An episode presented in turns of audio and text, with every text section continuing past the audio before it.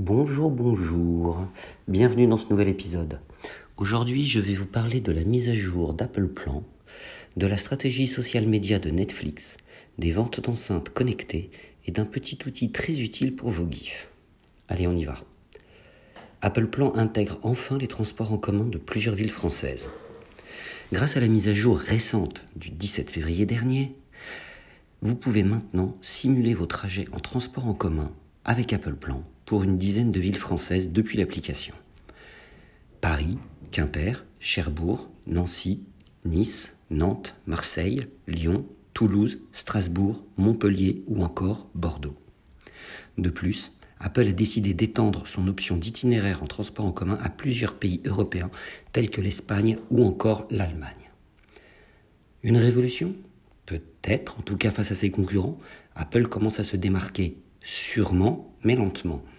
Par exemple, vous pouvez faire un trajet transport en commun d'une ville à l'autre sur Apple Plan, chose que le service concurrent de Google n'offre pas.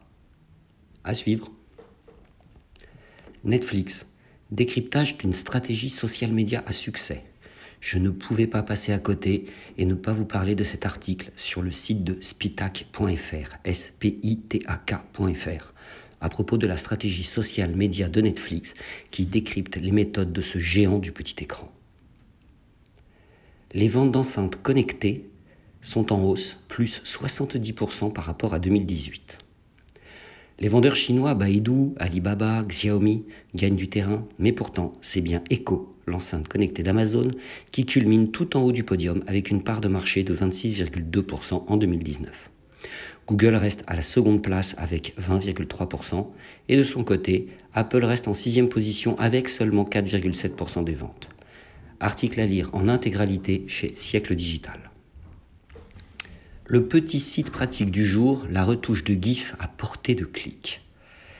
EasyGIF.com, comprendre ezgif.com, va vous permettre de créer, convertir, redimensionner, couper, modifier, ralentir, accélérer ou encore réduire la taille d'un GIF animé, mais aussi ajouter des effets, du texte, un overlay, des logos, etc. etc.